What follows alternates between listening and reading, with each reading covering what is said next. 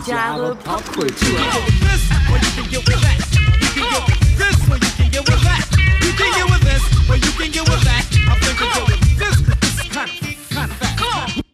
Einen wunderschönen guten Tag und herzlich willkommen zu 1000 Jahre Popkultur Kultur. mit dem Thema Uh, Ich sehe was, was du nicht siehst. Part 2. Zwei. Richtig. Du. Du. Due. Due. Wie sagt man in Uno, due, tre. Also, dva. Dwa? Dva. Sagen wir das doch. Dwa. in Part 2. Ja, hallo. Hallo. Wir haben uns lange nicht gesehen und gehört. Stimmt, Wir haben grad- uns Genau. Also wir haben uns, also ich auf jeden Fall, Mhm. auch vermisst. Und vor allen Dingen, es ist jetzt locker fast zwei Monate her. Guck. Schau mal einer Ja, an. die Zeit verfliegt. Die verfliegt, genau. Ja. Ehe wir uns versehen, senden wir aus dem Altenheim. Nein? Ja, aber dann brauchen wir wahrscheinlich nur noch sprechen und es wird direkt Oh in den ja, Äther über, ja, ja, genau. Es wird irgendwie durch Chips. Wir müssen es nur noch denken. Wahrscheinlich. Das ist ein Dank Brain Elon Musk oder so. der Antichrist, genau. Ja, genau. Nein, wir sind noch live und, ähm, naja, so halb live. Halb live, Halb genau. live dabei und freuen uns wieder da zu sein. Genau. Ja, wir dachten uns, wir haben jetzt über ein Jahr nichts serientechnisch verlauten lassen. Es wird mal wieder Zeit, bevor sich das unnötig anhäuft. Genau, und Ne? bevor Serien nicht mehr angesagt sind, Genau. weil dann Wenn- sind ja. wir out. Wobei das wahrscheinlich erstmal noch eine Weile wahrscheinlich so sein wird. Ne? Mhm. Und ähm, wir haben einiges zusammen, glaube ich. Mhm. Ne? Und ich habe auch, also von meiner Seite aus, eine sehr bunte Mischung an Serien, die so wirklich Ja, so thematisch alle sehr weit auseinander Ja. divergieren. Ja, Mhm. aber ich habe wieder vermehrt, äh, wie auch schon letztes Jahr, Miniserien im Ah, ja. Gepäck. Das, äh, wie gesagt, da bin ich bei mir gerade gar nicht so ganz sicher. Mhm. Ich glaube, dass ich tatsächlich gleich den Auftakt Ja, du darfst. mit einer, mhm, ja. ja. und auch mit einer Miniserie so. sogar tatsächlich habe. Ich glaube, es ist sogar die einzige Miniserie, zumindest jetzt gerade so vom, vom Gedanken, die ich heute im Gepäck habe. Und ähm, genau, ich will auch gar nicht viele Worte verlieren. Ich fange einfach mal an Mhm. mit dieser ersten spanischen, um genau zu sein, TV-Serie. Ich habe übrigens mal geguckt, dass ich also nicht nur amerikanische Serien, sondern ich Ja. Mhm. habe mal so wirklich international, glaube ich, alles dabei. Äh, wir fangen an in Spanien, nachdem ich ja letztes Mal schon äh, euch auch kurz das Haus des Geldes angerissen habe, was ja auch eine spanische Serie ist, ist es jetzt lustigerweise auch derselbe Produzent, der also auch das Haus des Geldes produziert hat. Vielleicht noch ganz kurz zum Haus des Geldes. Die habe ich übrigens nicht zu Ende geguckt, die Serie. Das ist eine von den Downer-Serien gewesen, wo ich nach der dritten Staffel dachte, okay, jetzt ist auch gut. Und wie viele Staffeln Ja, hat ich glaube, hatte? vier ist es mittlerweile, glaube ich. Und die planen noch eine weitere. Und ich fand, als die vierte losging, habe ich schon gedacht, what the fuck? Muss das sein? Muss das sein, genau. Muss es jetzt einfach, weil es so erfolgreich ist, noch Ja. weiter ausgeschlachtet Ja, werden. das alte und, Thema, ja. Ja, genau. Und das, das ist halt so ein Negativbeispiel. Wobei man wirklich eine Sage, Sache sagen muss, nämlich diese, diese Alex Pina, der hat es schon ganz gut drauf. Mhm. Also der kann schon wirklich gut inszenieren. Und das ist jetzt auch bei dieser Serie mit dem Namen White Lines der Fall. White Lines? White Lines, genau. Und äh, ist also eine zehnteilige spanisch-englische Koproduktion und die ist am 15. Mai 2020 bei Netflix rausgekommen. Genau, es war kurz was zu der Handlung. Mm. Und zwar ist es so, dass äh, das Ganze spielt also auf Ibiza. Und Ich will äh, zurück nach von wem war das noch? Ibo. Ibo, genau. Nein, von wem auch sonst. Ja. Ibo auf Ibiza, genau. Also es ist so, dass im Jahr 2020 ein Starkregen in der spanischen Halbwüste von Almeria den mumifizierten Leichnam von Alex Collins äh, freigibt, der äh, ein in Manchester geborener DJ war. So, und der vor 20 Jahren auf Ibiza zu Hochzeiten der Rave-Zeit spurlos verschwand, mysteriöserweise. Tiding. Genau, so geht das Ganze los. Und seine jüngere Schwester, Zoe Walker, die ist extrem frustriert, äh, als sie erfährt, dass der Mord an ihrem Bruder aufgrund der spanischen Strafverfolgungsgesetze verjährt ist und nicht untersucht wird. Und deshalb geht sie selber nach Ibiza und ermittelt. Genau. Ähm, ein mächtiger Geschäftsmann da im Nachtclubgewerbe äh, mit dem Namen Calafat ist auf der Insel so mehr oder weniger so ein Patriarch, der äh, beunruhigt ist, ähm, zu erfahren, dass die Leiche auf seinem Grundstück geborgen wurde. und er beauftragt seinen Sicherheitschef mit dem Spitznamen Boxer herauszufinden, ob seine Frau Conchita und sein Sohn Oriol in den Mord an Alex einst verwickelt waren. Das ist also, es gehen so mehrere Handlungsstränge parallel. Ähm, ja, und die Ermittlungen von Zoe und Boxer, die kollidieren, als sie gleichzeitig bei Marcus, das ist der ehemals beste Freund von Alex, erscheinen, um ihn zu befragen. Und zwar auf eine sehr unterschiedliche Art befragen, sage ich mal. Nämlich Zoe noch sehr subtil, freundlich und Boxer halt mehr mit Faustgewalt äh, und Druck. Mhm. Genau. Ja, die einzige Freundin von äh, Axel, Kika Kalafat, ist also auch aus diesem Clan, mhm. kehrt mitten in einem Familienstreit nach Ibiza zurück und freundet sich ziemlich schnell mit dieser Zoe an. Und äh, ja, die sich eher widerwillig mit diesem Boxer jetzt zusammengetan hat, um mehr über den Tod ihres Bruders zu erfahren. Zoe verhört dann noch drei weitere Freunde von dem. Ähm, und äh, das Ganze wird halt immer, du merkst, es wird irgendwie immer undurchsichtiger und immer fadenscheiniger. Irgendwann ist wirklich jeder irgendwie verdächtig, da irgendwas an diesem Tod, mhm. zu diesem Tod beigetragen zu haben. Das Geile an der Serie ist aber, dass du eigentlich permanent Gibt auf falsche... Rückblenden? Ja, ja, natürlich. Ja, mhm. ja, ja. Das ist halt auch das Geile. Mhm. Ne? Also alleine diese in die 90er Rückblenden und der Sound und so. Es ist schon so, auch wie das Ganze gefilmt ist und die Farben und so. Es ist schon wirklich sehr viel. Du merkst halt einfach, der, dieser äh, Pina, der hat es schon einfach drauf. Das hast du auch bei Haus des Geldes gemerkt. Mhm. Ne? Es ist halt auch von der Machart schon ein bisschen ähnlich. Ähm, naja, auf, auf jeden Fall kommen dann irgendwann auch noch Drogen natürlich ins Spiel. Also das Ding ist natürlich damals, in den 90ern waren die alle den Drogen natürlich sehr zugetan. Und du merkst aber, dass die meisten da auch den Absprung nicht geschafft haben mhm. bis heute. So, Kokain natürlich ganz weit vorne. Und äh, dieser Marcus äh, ist halt per, äh, ja, zwischendurch auch noch so ein Zwischendealer, der also immer noch so krumme Geschäfte nebenbei macht und dem das dann irgendwann ins Genick fällt, das Ganze. Äh, mit irgendwelchen Rumänen sich da anlegt und äh, das Ganze wird dann etwas äh, blutig. Blutig, oh, ja, blutig, ja. beziehungsweise ähm, ja, irgendwann ist so ein Weg eingeschlagen, wo es nicht mehr so richtig ein Zurück gibt, sage ich mal. Ne? Mhm. Genau. Ja, und dieser, ähm, achso, Zoe und Boxer ähm, die geraten unterdessen mit diesem Kokain, was die Zoe bei Markus einfach mal konfisziert hat, ohne dass Markus das mitgekriegt hat.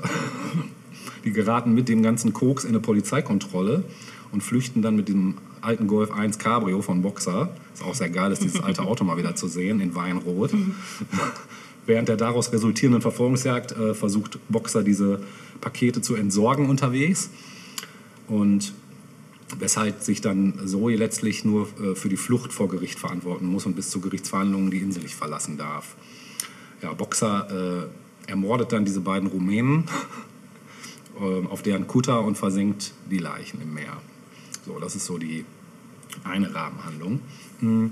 Parallel dazu gibt es noch in diesem Clan ganz viele strange Intrigen, die da laufen. Ich will da auch gar nicht jetzt so groß ins Detail gehen. Es ist ja eine Miniserie, also mhm. ich kann wirklich sehr empfehlen, weil man hat die relativ schnell äh, geguckt. Sie macht wirklich sehr viel Spaß zu gucken. Sie ist auch sehr rasant. Ne? Also es ist einfach viel Tempo drin.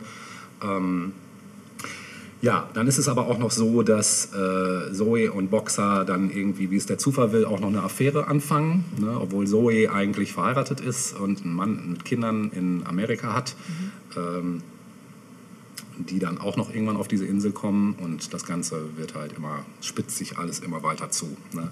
Zoe erkennt eigentlich so, was sie so, was sie eigentlich wirklich will in dieser Zeit und dass sie diese Ehe mit ihrem Mann, dass die eigentlich auch schon so das Beste hinter sich hat, sage ich mal, genau. Und das sind alles so, diese Einzelcharaktere werden sehr geil, wirklich auch jeder auf, auf auf seine Art nochmal so wirklich vorgestellt. Mhm. Also auch dieser Boxer und auch Marcus und so, also alles, auch geile Schauspieler einfach. Also Marcus zum Beispiel fand ich ist so ein britischer, ich weiß gar nicht gerade wer der Schauspieler ist, aber der ist einfach tierisch mhm. geil. Also wenn der die Schnauze aufmacht und du guckst es im Original und der spricht dieses fast schon Cockney-Englisch, das ist einfach so geil, weil der auch so lustig ist. Der hat halt so einen sarkastischen Humor, so, der hatte mich relativ schnell gleich am Anfang.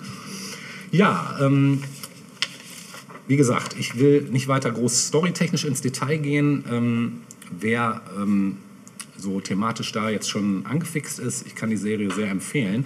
Es gibt noch ein kurzes Ding zur Kategorisierung. Äh, und zwar nach Meinung der Süddeutschen Zeitung ist White Lines eine Genremischung aus Krimi, Familien- und Hedonismusgeschichte mit skurrilen Elementen elektronischer Musik und spektakulär inszenierten Partys. Und für die Frankfurter Allgemeine dagegen ist es äh, die Hybrid-Serie teils Mystery, Thriller, teils skurril, teils ernsthaft. Genau, nach Meinung äh, von Nick Allen bei ähm, Roger Ebert beginnt die Serie als Aufklärung eines mysteriösen Todes und entwickelt sich zu einem Fantasy-Adventure für die Hauptdarstellerin. Ja, das, so kann man es wirklich auch eigentlich sagen, weil die durchlebt in dieser Serie so alle Facetten, glaube ich, des Daseins auf einmal. Ne? Ja, Kritik äh, gibt es noch kurz. Äh, die Website des Filmkritik-Aggregators Rotten Tomatoes ermittelte für die erste Staffel eine Zustimmung von 63 Prozent mit einer durchschnittlichen Bewertung von 6,57 zu 10, basierend auf 16 Rezensionen. Das ist jetzt nicht viel, aber ne, ist jetzt auch schon ein bisschen überdurchschnittlich. Ich weiß gar nicht, kann mittlerweile auch schon höher sein. Also wie gesagt, die war damals, weiß ich, bei den, als die rauskam auf Netflix, war die relativ weit vorne in den internen Ja. Top 10 von Netflix. Ja. Ähm, deren zusammenfassendes Urteils der Kritiken lautet, ein schmackhaftes, selbstgefälliges Gewirr von Geheimnissen. White Lines ist eine Sehenswürdigkeit, auch wenn es unter der Oberfläche nicht zu viel zu sehen gibt. Ja, ist ja nicht schlimm. Nö, ist auch nicht schlimm. Also es ist Ist ja Unterhaltung. Genau, es ist wirklich gute Unterhaltung. Ne? Man nehme eine Insel im Mittelmeer, elektronische Musik, eine große Menge Drogen, eine Prise Sex und die gerade entdeckte Leiche eines jungen Briten, der vor 20 Jahren vermeintlich spurlos verschwand. Dies sind die Zutaten der britisch-spanischen Serie White Lines von Haus des Geldesmacher Alex Pina und das macht ta äh, toter hin oder her richtig Spaß. Das schreibt die Süddeutsche Zeitung, genau. Genau, und ich habe ein Musikstück mitgebracht und dazu noch ganz kurz, weil wir eben schon im Vorfeld drüber sprachen. Ich habe diesmal nämlich nicht das gemacht, was ich sonst immer mache, mir den Soundtrack genommen und da irgendwas dann rausgenommen, sondern ich habe es mal wie Natascha gehalten. Ich habe einfach mal geguckt, was hätte denn jetzt hier, was ist denn hier stimmungsmäßig? Genau, wie hätte ich da jetzt Ja. Soundtrackmäßig interveniert? Und ich habe natürlich jetzt, weil es so gut passt, einen Dance-Klassiker aus den 90ern ausgegraben. Und zwar ist es nichts Geringeres als Robin S. Show Me Love. Wow. Viel Spaß damit.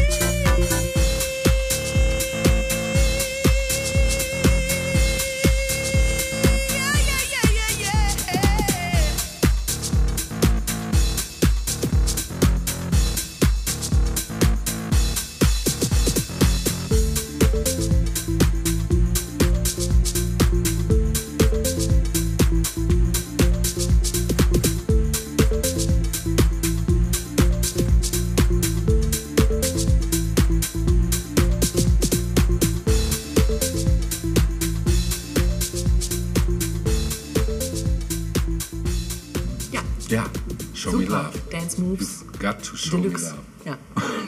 You've got to. Wir kommen äh, zu meiner ersten Serienvorstellung. Äh, und das ist so ein bisschen das Kon äh, gleich wird das Kontrastprogramm musikalisch, das Ah, kann ich geil. schon mal sagen. Also Geil. so abbietig äh, wird das gleich nicht werden, aber nichtsdestotrotz auch interessant. Äh, Mhm. Wir kommen zu einer Serie, ich weiß gar nicht, ob wir darüber schon gesprochen haben, ob du sie auch gesehen, ob du sie auch gesehen hast, ähm, nämlich Mindhunter. Ja, ähm, ist mir sehr empfohlen worden und ich glaube, ich habe sogar angefangen damit. Ja. Wenn Doch, ja, natürlich habe ich damit angefangen. Aber nicht zu Ende geguckt. Ich, das sind ein paar Staffeln, ne? Zwei Zwei. bisher, mhm. Ich glaube, ich habe. Die erste habe ich, glaube ich, tatsächlich durch. Die erste habe ich durch. Ja, super geile Serie. Ja. Super geil. Ich sagte jetzt, warum auch die zweite ebenso sehenswert Ja. ist. Manchmal flacht das ja ab. Ja. Ich glaube, darüber äh, werden wir später auch nochmal sprechen. Mit Sicherheit, ja. Ähm, Mindhunter von 2017. Mindhunter. Da ist das Ganze äh, angelaufen. Ähm, Das Ganze umfasst bisher zwei Staffeln, ist Mhm. aber eigentlich äh, ausgelegt auf mehrere, ich glaube insgesamt fünf Staffeln. Ah, okay. Ähm, ich sage auch gleich, warum das im Moment noch nicht ganz klar ist, wie und wann es weitergeht. Ja. Das Ganze ist auf Netflix abrufbar. Und produziert wurde das Ganze von einem Joe Penhall, Penhall, Penhall, keine Ahnung, Penner. äh, von der Schauspielerin Charlize Theron. Ja. Die hat auch den Anstoß gegeben, äh, das mal zu machen, diese Serie. Mhm. Und äh, der dritte im Bunde ist kein geringerer als David Fincher. Oh, geil. Ja. Und alle, die Filme wie Seven oder Zodiac genossen haben, Geile Filme, äh, die sollten hier auf jeden Fall mal reinschauen. Mhm. Also da, da ist es dann eigentlich Pflichtprogramm. Die Vorlage ist tatsächlich ein Sachbuch Mhm. mit dem Titel Mindhunter Inside the FBI's Elite Serial Crime Unit. Und ähm, Ich kann mich noch an einen sehr guten Hauptdarsteller erinnern aus dieser toll, Hammer. Toll, ne? Absoluter, Der junge Typ, ja, ne? Ja. absoluter Wahnsinn. Ja. Der spielt das so. Absolut, finde ich auch. Ja. Denkt man zuerst nicht, weil das so ein so ein Burschi, ne? Bubi, so, ne? genau, aber Genau. der hat es in sich, das muss man voll. echt sagen. Ja. Ähm, die erste Idee zur Verfilmung dieses Sachbuches ähm, entstand 2009 durch Charlize Theron. Ähm, die gab dieses Buch nämlich David Fincher und hat gesagt, mach doch mal, mach doch mal was draus. Mach mal. Und David Fincher war damals aber noch nicht bereit fürs Fernsehen. Also der hat, hat gedacht, keine Ahnung, das kommt mir noch zu fremd vor, dieses neue Medium, so für mich halt. Ne? Das ist für uns alle Neuland. Ja, wie das Internet. Ja, genau. Nun muss man sagen, 2009, ich weiß gar nicht, was war vor elf Jahren so an Serien angesagt, aber das, wenn überhaupt, war das, waren das erst so die Anfänge der wirklich gut und Mhm. Ja. qualitativ hochwertig produzierten Serien. Ich könnte Ne? sagen, da ging es ungefähr so los. Könnte sein, ne? Müssen wir mal checken. Ja. Ja. ich kann mich erinnern, ich habe damals, glaube ich, Dexter oder so, das war so meine erste meine Einstiegsdroge in Serien. Das muss ungefähr so die Zeit gewesen Ich meine, sein. Serien hätte es ja immer schon gegeben, Mhm. aber dass wirklich dann auch irgendwann auch Schauspieler aus Hollywood anfingen, beispielsweise oder auch Genau. Hollywood-Regisseure anfingen, das äh, für sich auch so zu entdecken und Mhm. dass Serien nicht mehr so ein das Stiefkind äh, des bewegten Bildes waren sozusagen. Mhm. Ne? Ähm, naja, jedenfalls dauerte es dann noch eine Weile und David Fincher hat wohl auch an House of Cards mitgewirkt. Das war mir gar nicht so bewusst. Das wusste ich auch nicht. Krass. Zumindest war House of Cards für ihn so ein Punkt zu sagen, okay, jetzt fühle ich mich bereit und ähm, würde das auch mit euch in Angriff nehmen. Ähm, worum es geht in dieser Serie ist ähm, ja relativ schnell erklärt. Also die, die, die Aus, die Ausgangs, äh, die, der Ausgangspunkt sozusagen. Ähm, also die Macher haben sich an, an diesem Sachbuch orientiert, in dem ähm, eben dieser frühere FBI-Mensch ähm, von den Anfängen der ja, Profiler sozusagen äh, berichtet. Ähm, aus erster Hand faktisch. Ähm, die Serie beg- beginnt 1977. Wir haben in den Hauptrollen den FBI, also jenen äh, FBI-Agenten Holden Ford. Also in der Serie selbst tragen die Leute andere Namen. genau. Und das ist eben die Figur, die wir jetzt gerade so abgefeiert haben, gespielt Ja. von Jonathan Groff. Ja. Sagte mir nichts, habe Nee. ich auch danach nie wieder gehört. Nee. Ich hoffe, der wird noch eine steile Karriere vor Glaub sich ich haben. auch, ja. Ist aber, finde ich, so vom Look schon ein richtiger Typ für eine Serie auch. Absolut, Also ich weiß gar nicht, ob er äh, ins Kino so passen würde von, von, vom Look. Kommt auf die Rolle vielleicht an. Mhm. Also auf jeden Fall geil. Also absolut top gespielt, Ja. überzeugend und du merkst richtig, wie er so auch mit diesem Job, den er da hat, Ja. so sym sym symbiotisiert Ja. oder wie man sagt, weiß nicht. Ja, eins wird. Der eins wird, genau. Mhm. ja. Ähm, die weitere Hauptrolle ist ebenfalls ein FBI-Agent mit dem Namen Bill, Ten Bill Tench, gespielt von Holt McCallany, sagte mir auch nichts. Nee.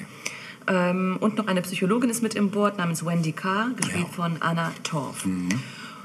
Ähm, ähm, die Rolle des, ähm, des, des ähm, Holden Ford, habe ich ja gerade schon gesagt, ist eben angelehnt an ähm, an John E. Douglas, eben diesen früheren FBI-Agenten, der auch die Buchvorlage geliefert hat. Die Rolle des Bill Tench ist ebenfalls angelehnt an eine reale Person, auch ein FBI-Agent namens Robert K. Ressler. Mhm. Ähm, scheint auch eine ja, Koryphäe in, in, in FBI-Kreisen zu sein. Mhm. Und die Rolle der Psychologin Wendy Carr ist ähm, fiktiver als diese anderen Rollen. Ähm, ähnelt wohl aber einer Person namens Anne Walbert, ähm, ehemals Professorin, die mit dem FBI zusammengearbeitet oh, okay. hat. Ja. Ähm, das Ganze beginnt mit einem Fall, den unser Protagonist Ford ähm, gerade bearbeitet. Ähm, es beginnt damit, dass er Gespräche führt, ist mitten in einem Fall ähm, einer Geiselnahme. Und der Geiselnehmer steht vor einem Haus und droht und keine Ahnung, mit einer Waffe in der Hand. Und Ford versucht, ähm, ja, psychologisch an diesen, an diesen Typen ranzukommen, aber der erschießt sich ähm, und begeht mhm. Selbstmord vor aller Augen sozusagen. Ähm, die Geisel überlebt, aber eben dieser, dieser, dieser Geiselnehmer ähm, stirbt. Und weil eben diese Geisel überlebt, wird auch ähm, Holden Ford befördert. Mhm. Ähm, und wird von da an in den Lehrberuf quasi aufge, mhm. äh, hochgehoben. hochgehoben ja. ja mhm. genau. Ford selbst findet aber dieses, ähm, den Ausgang dieses Falls nicht befriedigend. Also er hätte sich schon gewünscht, natürlich, dass der Täter nicht Suizid begeht. Mhm. Und ähm, dort, wo er jetzt als Lehrer tätig ist, ähm, weckt ein anderer Kurs sein Interesse, der sich nämlich mit den Beweggründen von Mördern befasst. Etwas, das damals überhaupt nicht Thema war. Stimmt, ja. Also ein Täter ist von Grund auf böse und es reicht eigentlich, um den Ding festzumachen. Ja. Aber warum jemand so ist, wie er ist, warum jemand so wurde, wie er jetzt mhm. ist, das spielte damals tatsächlich gar keine Rolle. Mhm. Und ähm, ja, dieses Thema der Kriminalpsychologie wird eben geweckt und ähm, auf diesem Wege lernt er Bill Tench kennen, also diese zweite Hauptfigur. Der ist nämlich Chef der Abteilung für Verhaltensforschung ja. beim FBI. Und äh, dessen Job ist es, durchs Land zu fahren und Cops zu unterrichten ähm, bei der Frage, wie geht man mit Tätern um. Mhm. Er nimmt Ford mit auf diese Reise und ähm, die Cops erkennen aber nicht diesen neuen revolutionären Ansatz. Also mhm. das ist, ne, die fahren halt immer noch diese Schiene, das, was ich vorhin gesagt habe, dieses Schwarz-Weiß-Ding halt. Good guy, bad guy. Ja, genau. Was aber passiert auf dieser Reise durch die Republik sozusagen, ist, dass sie immer wieder auch von, von ähm, Cops angesprochen werden bezüglich aktueller Fälle, die sie nicht lösen können. Mhm. Und das ist das Interessante an dieser Serie. Diese Serie verläuft ähm, so ein bisschen ja, auf zwei Schienen. Ähm, also es ist zum einen eben so, dass sie durch ihre Kenntnisse der Kriminalpsychologie ähm, auf eine andere Art und Weise fähig sind, diesen Cops dort vor Ort auch zu helfen mhm. bei der mhm. Aufklärung der Mordfälle. Mhm. Ähm, wie gesagt, da finden immer wieder Morde statt, die sie halt von Ort zu Ort lösen. Manche Morde ziehen sich eben auch über mehrere Folgen hinweg. Und ähm, parallel dazu entwickeln sie ihr ähm, ihre Kenntnisse im Bereich der Kriminalpsychologie weiter. Mhm. Ähm, sie landen dann irgendwann in San Francisco und erhalten dort die Möglichkeit, mit dem inhaftierten Serienkiller Edmund Kemper zu sprechen. Mhm. Der ist inhaftiert und wenn ich jetzt den Begriff Serienkiller verwende, dann ist das auch ein Begriff, der tatsächlich erst damals von diesen ah, Leuten erfunden wurde. Mhm. Also die haben die haben sich eben Täter angeguckt, die Mehrfachmorde begehen und haben diesem Phänomen einen Namen gegeben, nämlich mhm. Serial Killer. Mhm. Ähm, als eben diese Möglichkeit besteht, diesen Edmund Kemper Achso, alles basiert wirklich auch auf Tatsachen. Also auch mhm. diese Killer hat es tatsächlich gegeben, diese ja, Mörder. Kommt ja auch noch ein ganz prominenter irgendwann. Genau, äh, du sprichst von Charles Manson, genau. auch der kommt kurz ja. vor. Der ist aber tatsächlich gar nicht so furchtbar interessant. Also der ist einfach nee, nur durch und hohl genau. und wie er halt so war. Ja. Ne? Crazy. Ja, ähm, genau dieser Edmund Kemper, aber der zieht sich tatsächlich durch, ich glaube, beide Staffeln. Ah, okay. ähm, vielleicht erinnerst du dich, das ist so ein großer, ja, massiger ja, Typ, der auch total gesprächsbereit ja, ist. ein krasser Typ. Sehr krasser Typ, wie halt Serienkiller so sind im Allgemeinen. Mhm. ähm, zuerst geht Ford alleine ähm, in, ins Gefängnis, um den zu besuchen, später auch mit Tench. Mhm. Und sie haben immer wieder Gespräche mit ihm in der Hoffnung, mehr über mh, mm, das Verhaltensmuster zu erfahren mhm. von Serienkillern. Und Kemper ist eben ein Typ, der darin aufgeht, plötzlich wieder wichtig zu sein. Mhm. So, und erzählt eben von seinem Leben und äh, wie er da diese Morde begangen hat. Er berichtet aber auch von seiner eigenen Vergangenheit und dass er seine Mutter beispielsweise hasst Mhm. und dass er auch sch äh, schon früh damit angefangen hat, äh, Tiere zu quälen. Mhm. Also etwas, was, wenn wir es heute hören, dann denken wir sofort Serienkiller. Mhm. Aber damals fügten sich so Bausteine nach und nach zusammen Mhm. und er sollte eben nicht der Letzte sein, der so eine Vergangenheit ähm, zu stimmt. erzählen hatte. Die beiden, ähm, Ford und Tench, haben aber auch einen Boss und dem gefällt das erstmal nicht, dass die da so, so einen Alleingang starten. Ähm, er wird aber überzeugt von den beiden und gibt ihnen im Keller des Hauptgebäudes ähm, Räumlichkeiten, wo sie ähm, in diesem Nischenbereich weiterarbeiten können. Und es gesellt sich dann eben auch eben diese, diese Psychologin hinzu, die dann nochmal einen eigenen Input geben kann. Ähm, genau. Ähm, wie ich vorhin schon gesagt habe, das Ganze ist, ähm, hat verschiedene Handlungen. Also eben zum einen das, ähm, das, das, das Entwickeln dieser neuartigen Profiler-Geschichte, dann eben, ähm, dass sie aktuelle Morde mithelfen aufzuklären. Und dann gibt es noch eine ganz, ganz lose, weite Rahmenhandlung. Ähm, da wird ein Typ gezeigt, der nie wirklich benannt wird. Man fragt sich, was ist das? Man merkt aber schnell, äh, da, da, da wird ein Täter gezeigt, der noch nicht als Täter auffällig geworden ist. Das ist auch so. Gänsehaut pur. das stimmt, äh, es ist wirklich gruselig. Aber dazu komme ich gleich nochmal zur Grundatmosphäre dieser Serie. Ja. Und zwar geht es ähm, bei diesen hm, kurzen Anzeichen des, der geplanten Morde von diesem Unbekannten um den später unter BTK-Killer gewordenen, bekannt gewordenen Täter, Mhm. der eben auch Serienkiller dann ähm, war oder dann ja, also man sieht eben, wie er das vorbereitet, wie, er, wie dieser gruselige Typ da irgendwie in den Laden geht und irgendwelche Kabel kauft und Mhm. so. Also so, ne, etwas, das ähm, im Alltag eher unscheinbar wirkt. Ja, der Typ Äh, Im ist, Setting dieser Serie weiß man aber, okay, da bereitet gerade jemand ist zutiefst Straftaten vor. Ja. Mhm. Genau. Es ist äh, eine toll gemachte Serie, Ja, muss, muss man voll. wirklich sagen. Voll. Es findet kaum Gewalt statt. ja. Also äh, physische, sichtbare Gewalt findet kaum statt. Mhm. Eigentlich gar nicht, muss man sagen. Ähm, der Horror spielt sich wirklich im Kopf ab. absolut. Ähm, Und es gibt natürlich auch bekannte Täter, die einem vielleicht auch durch die Popkultur dann natürlich auch bekannt geworden sind. Du hast Charles Manson eben schon kurz erwähnt. Mhm. Das Fall. macht natürlich auch nochmal so, uh, Grusel, Ja, Grusel ja, und ja. so. Ne? Und die Atmosphäre lehnt sich an, finde ich, sehr stark an Zodiac. Also ähm, ich bin sonst wirklich, mh, ich muss immer erst so eine Schwelle übertreten, bis ich mich traue, sowas zu gucken. Ne? Und wenn, dann bin ich aber gefangen. Und Zodiac ist für mich ein absoluter Top-Film. Ja, absolut. Ähm, den ich mir auch theoretisch, theoretisch immer wieder angucken könnte, wenn ich nicht so ein Schisser er so wäre. krass ja. Aber ähm, es spielt eben auch in den 70ern, es gibt immer noch so dieses, ähm, so eine bräunliche Färbung mit, du weißt, was ich meine, was das Ganze noch so ein bisschen Und gruseliger macht. Ja. Ne? Wir denken an den Exorzisten oder das Omen oder so. Oh, heftig, ja. Also so diesen Vibe ver- verspürt das Ganze. Baby. Rosemary's Baby, genau, ja. Also es ist ähm, eine wirklich sehr empfehlenswerte Serie, finde Mhm. ich. Wie gesagt, bisher zwei, zwei, ähm, ähm, eben zwei, zwei. Seasons, zwei Staffeln, genau. Ähm, ja, geplant sind wohl eigentlich von Fincher, der auch die meisten Folgen auch selbst gedreht hat. Ja. Ähm, nee, nee, nicht, gar nicht, gar nicht die Doch, ich glaube, die meisten als Einzelne, aber es sind auch andere Regisseure mit am Werk, die mir jetzt so vom Namen kein Begriff waren. Ähm, das Problem ist aber, dass David Fincher auch viele andere Interessen hat im Bereich Film und andere Verpflichtungen. Und er hat irgendwann, das habe ich jetzt noch gelesen, ich glaube Anfang des Jahres, ähm, ähm, durchgegeben, dass er auf jeden Fall weitermachen möchte, aber eben noch nicht genau weiß wann. Und deswegen sind auch die Schauspieler, die eigentlich noch mit im Boot sind, erstmal von ihren Verträgen befreit Ah, worden ja. äh, damit die auch erstmal andere Sachen machen können. So, aber ich hoffe, das Ding geht weiter. ja, das wäre geil. also ich muss ja die zweite Staffel Ähm, Ja, noch die schauen. spielt Anfang der 80er. Ah, okay. Ja, und äh, toll. Also ja. ist in keinster Weise schlechter oder ein Abklatsch. Also Ja. es geht genauso gut weiter. Geil. Kann ich wirklich Geil. sehr empfehlen. Super, ja, muss ich auf jeden Fall gucken. Gut, dass du das nochmal sagst, weil ich weiß, dass ich die, ich habe die letztes Jahr, glaube ich, geguckt, die erste Staffel. Und die, die habe ich auch so durch, also die Mhm. Ja. war einfach schnell geguckt. So. Absolut, ja, man bleibt echt, hängen, man will ja. wissen, wie es weitergeht. Genau, genau. Ja, auch diese Serie hat einen Soundtrack und ich habe mich dieses Mal tatsächlich auch dran gehalten, an diesen Da Soundtrack. haben wir heute einen Switch. Das stimmt, Du das spielst stimmt. Soundtrack und ich Ja, nicht.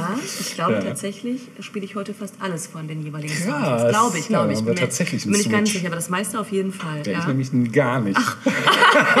ich dachte, ich mache mal heute Natascha. Ja. Ich dachte, ich komme mal als Helge. ähm, das ist ein ziemlich cooler Soundtrack, Ja. ähm, der natürlich die Atmosphäre unterstreichen soll. Ne? Das ist ja auch Sinn eines Soundtracks. Und ähm, ich ha habe ähm, das Stück einer Band rausgesucht. Ich weiß nicht, habe ich das vorher im Off gesagt oder äh, schon. Du hast noch nichts groß gesagt. Du hast gesagt, du kannst die Band nicht Genau, groß ich kenne und die Band nur vom Namen. Ja. Aber ich hatte bisher, glaube ich, noch nichts wirklich von der Band gehört. Ja. Es geht um die Band Roxy Music. Oh ja, geil. geil. ihren Song? Brian Ferry. Ja, Ja, stimmt, ja. genau. Stimmt, der war mir eher als Solokünstler dann irgendwann bekannt, aber nicht als äh, Ja. Bandmitglied. Ja. Und die haben einen Song gemacht, den wir uns jetzt anhören, mit dem Titel In Every Dream, in, in Every Dream Home, a Heartache. Oh, das kenne ich, glaube ich, nicht. Jetzt lernst du es kennen. Jetzt hören wir Ja. das. In every dream home, a heartache, and every step I take takes me further from heaven. Is there a heaven? I'd like to think so. standards of living. They're rising daily. But home, oh sweet home, it's only a saying. From bell push to faucet, in smart town apartment. The cottage is pretty. The main house a palace. Penthouse perfection. But what goes on? What to do there? Better pray there.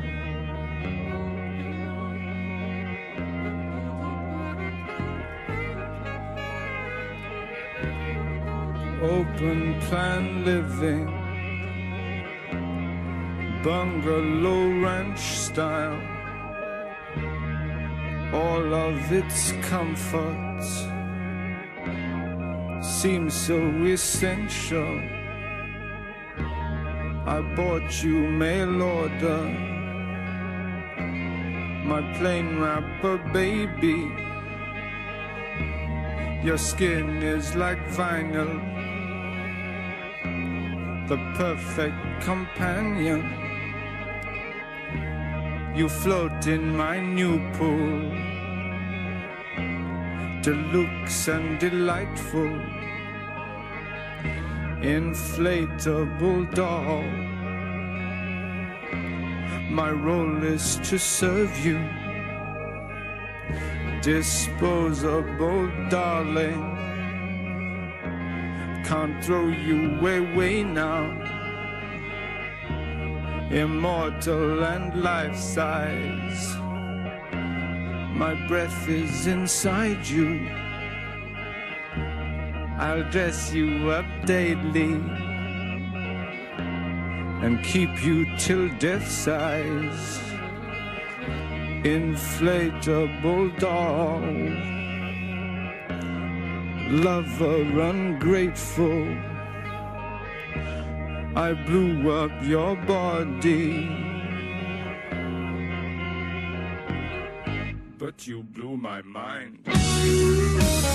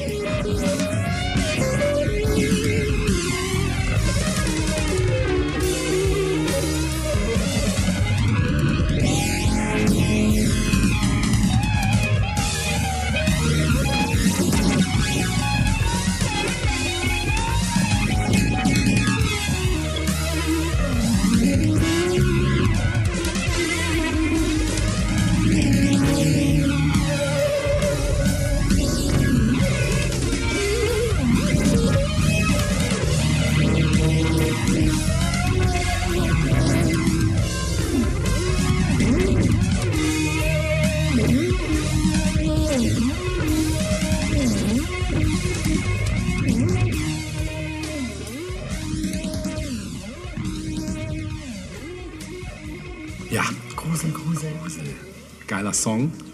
Kannte ich tatsächlich nicht. Und ähm, wobei die Platte, von der der ist, die ist schon sehr ikonisch. Also gerade, ich glaube, das war auch die Platte mit der Roxy Music so, Weltweit? ja, auf jeden Fall. Ich kann sogar sein, dass, das, dass die Songs, die ich kenne von denen auch da drauf sind. Also Love is a Drug, meine ich, ist da auf jeden Fall Ja, wie drauf. gesagt, also Roxy Mu- Music war immer so, War- der Name ja. war da, aber Und wie gesagt, ein heißer Cook-Tipp, also Mindhunter, wirklich geile Serie, sehr empfehlenswert. Wir haben einen Stilbruch vor uns, Ja. denn wir wechseln vom Reich der reellen ach, ob wir da das Thematik Gleiche haben? Ich hab, äh, sag mal, in den Bereich der Fantasie. ah, in der Bereich der Fantasie. Oder sagen wir in den Bereich von, ja, der Sage eigentlich Aha, eher. okay. Es ist eigentlich eine moderne Sagenadaption. Und zwar spreche ich von der kürzlich angelaufenen, auch Netflix-Serie mit dem Namen Cursed. Kenne ich nicht, nie gehört. Kennst du nicht. Ist auch, glaube ich, du bist ja nicht so ein Fantasy-Fan. Gar nicht. Und weiß ich nicht, ob das dein Genre jetzt ist, aber selbst für Leute, die keine Fantasy-Fans sind, dadurch, dass es eben diesen Sagenanstrich hat, nämlich dass hier ein bis zwei Sagen quasi gemashupt worden Ja. sind, das macht diese Serie, also hat für mich die Serie sehr interessant gemacht, weil ähm, die Sage, um die es hier eine, also eine der bekanntesten Sagen, die hier definitiv drin auftaucht, ist die Artus-Sage. Ja, Ne? Ich Und da gibt es ja nun tausende Adaptionen, aber ich finde, das ist halt auch so ein Thema, was man ganz unterschiedlich angehen kann. Und die machen es halt mal auf eine ganz andere Art und Weise, was halt dieser Serie auch sehr frischen Anstrich gibt, weil es geht diesmal weder um Artus direkt, der taucht natürlich auf, genauso auch Merlin taucht auf, aber die spielen jetzt nicht die, sind nicht die Hauptperson, sondern hier wird es wirklich von Seiten der, der Hexe Nimue erzählt, die eigentlich die Hauptrolle spielt in dieser Serie, die eigentlich so in den anderen Sagen oder in den Adaptionen eigentlich nur so als Randfigur immer auftaucht. Ja, ähm, ja also ganz kurz zu den Fakten. Also Curse ist halt eine Fantasy-Serie, die auf dem gleichnamigen Roman von Frank Miller und Tom Wheeler basiert. Frank Miller dürften, dürfte dir auch ein Begriff sein, spätestens durch so Filme wie Sin City oder Watchmen oder 300. Also jemand, der ein Händchen hat für eine, für eine, wie soll man das beschreiben?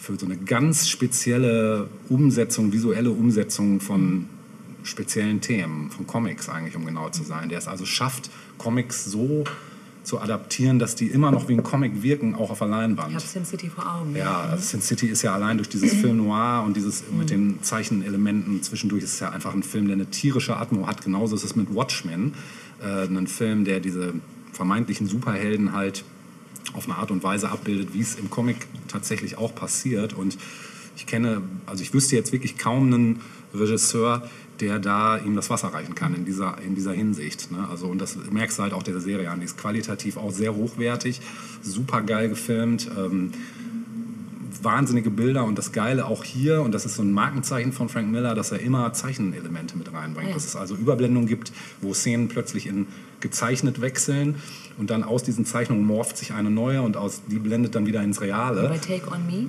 Ja, ja, genau. Nur das ist da, genau, ja, da war es schwarz-weiß und hier ist es halt Ja. in Farbe, aber halt auch so, kann man nicht beschreiben. Ist wirklich sehr, sehr reizvoll optisch das Ganze. Das ist schon mal eine, ein, ein Faktor. Naja, und wie ich eben schon sagte, die Serie ist also quasi eine Neuinterpretation der Artus-Saga und läuft auf Netflix, genau. Äh, kurz was zu der Handlung. Ähm, das Ganze wird aus dem Blick- Blickwinkel der Protagonistin Nimue erzählt. Ähm, dies allerdings ist nicht immer der originalen Sage entsprechend. Also es wurde hier eine ganze Menge auch dran rumgedoktort, was aber dem Ganzen keinen Abbruch tut. Also äh, das macht es für mich zum Beispiel, hat das eher interessant gemacht, weil die normale Sage oder so oder das normale Herangehensweise kennt man, hat man schon zigmal irgendwie gesehen und hier ist es halt wirklich mal was völlig anderes. Zum Beispiel wird auch das Schwert Excalibur, ähm, das stammt hier von der Fae, das ist also diese, diese Rasse, aus der der Nimue auch kommt, das ist also eine spezielle Art von ja, es sind halt keine Menschen. Ne? Es ist irgendwie sowas, so eine Mischung aus He- Hexen, Feen, also eher solche Gestalten. Und in der originalen Sage wird es nämlich von Merlin geschmiedet, das Schwert. Und das ist hier nicht der Fall. Ne?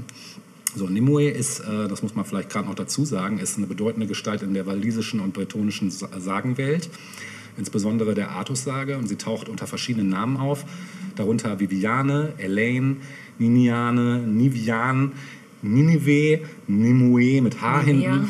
Nivea. Und Nina. Nein.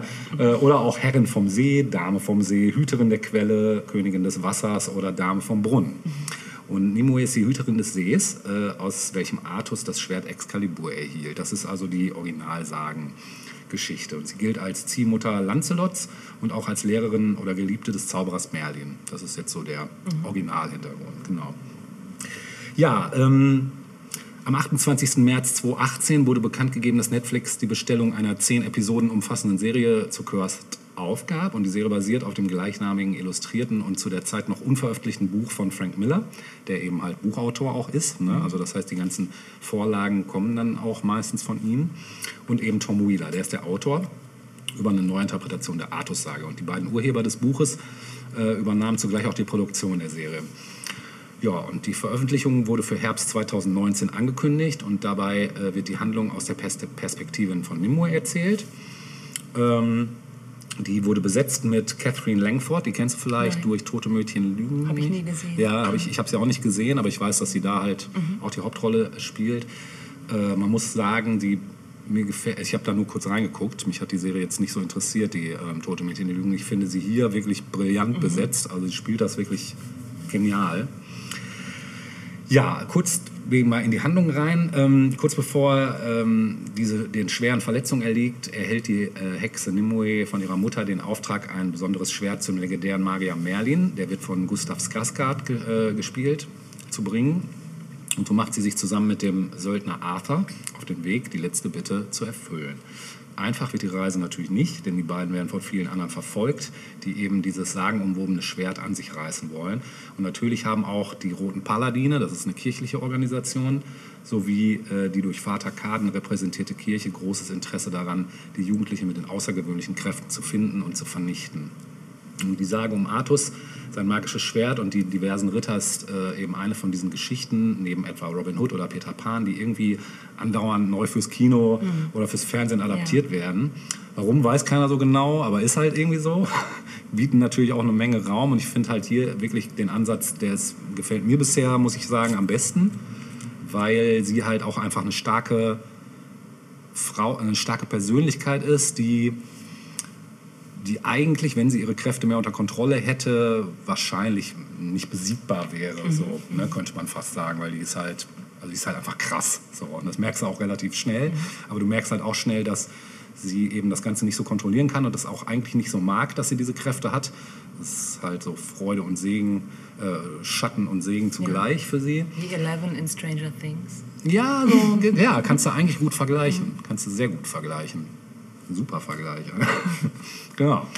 Ähm, ja, denn während äh, einerseits noch naheliegend ist, bekannte und kostenlose Stoffe nochmal anzubieten und auf die Wiedererkennungseffekte zu setzen, erfolgreich sind diese Wiederbelegungsversuche meistens nie. Und im Fall von Artus waren es zuletzt die Bombast-Blockbuster King Arthur, Legend of the Sword, habe ich nie gesehen, und der offizielle Familienfilm Wenn du König wärst, die zuletzt an die Kinokasten äh, enttäuschten, obwohl oder weil sie ganz eigene Interpretationen der La Saga zuließen. Ja, und der nächste Versuch eben ver- vermeidet jetzt die Lichtspielhäuser, weil es halt eben eine Serie von Netflix ist. Ja, schubst einfach mal Artus beiseite und stellt stattdessen äh, Nimue in den Mittelpunkt. Und die hatte in der ursprünglichen Geschichte eigentlich nur die Aufgabe, Artus das Schwert zu geben.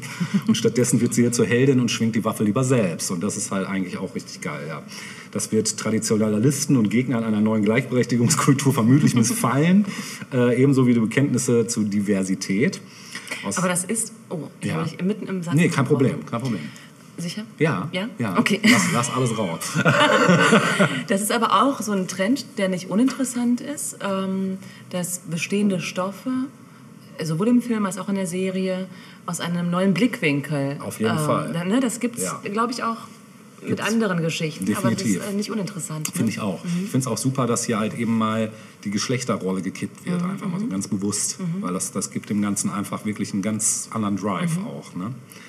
Ähm, ja, aus Artus, dem großen Anführer eines freien Britanniens, einen dunkelhäutigen Söldner zu machen, ist schon, denke ich mal, schon ganz cool. So, ne? Das haben sie auf jeden Fall auch super, ist auch super besetzt. Also ja, das muss man sich halt erstmal trauen, so, äh, gerade in Brexit-Zeiten.